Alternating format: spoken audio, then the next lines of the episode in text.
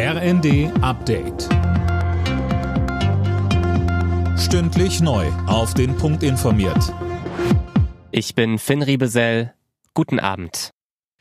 Die Welt trauert um Queen Elisabeth II. Die britische Königin ist im Alter von 96 Jahren gestorben, heißt es aus dem Buckingham Palast. Sie hatte seit längerem gesundheitliche Probleme. Am Vormittag hatten ihre Ärzte bereits Alarm geschlagen. Der Nachfolger auf dem Thron ist Prinz Charles. Er und die anderen Kinder der Königin waren heute nach Schottland gereist, um an der Seite ihrer Mutter zu sein. Der Bundestag hat das neue Infektionsschutzgesetz und damit auch die Corona-Maßnahmen für den Herbst beschlossen.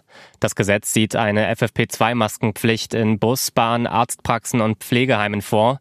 Im Flugzeug entfällt die Regelung. Außerdem können die Länder im Notfall noch weitere Schutzmaßnahmen anordnen. Gesundheitsminister Lauterbach sagte, Egal was kommen wird, wir werden diesmal sehr gut vorbereitet sein und ich kann jetzt schon sagen, wir werden im Herbst die Lage gemeinsam im Griff haben mit der Vorbereitung, die wir hier haben. Die Europäische Zentralbank hat den Leitzins kräftig angehoben, so stark wie noch nie seit Einführung des Euro. Viele Ökonomen sagen aber, das reicht noch nicht. Es muss weitere Zinserhöhungen geben. Christiane Hampe. Der Sparkassen- und Giroverband zum Beispiel begrüßt die Entscheidung der EZB, den Leitzins jetzt um 0,75 Prozentpunkte zu erhöhen, fordert aber auch schon weitere Zinsanhebungen, damit die Menschen der EZB und ihrem Versprechen stabiler Preise auch weiter glauben können. Anleger dürfen nach der jahrelangen Flaute jetzt wieder auf Zinsen auf dem Sparkonto hoffen. Andererseits dürften sich zum Beispiel Immobilienkredite weiter verteuern.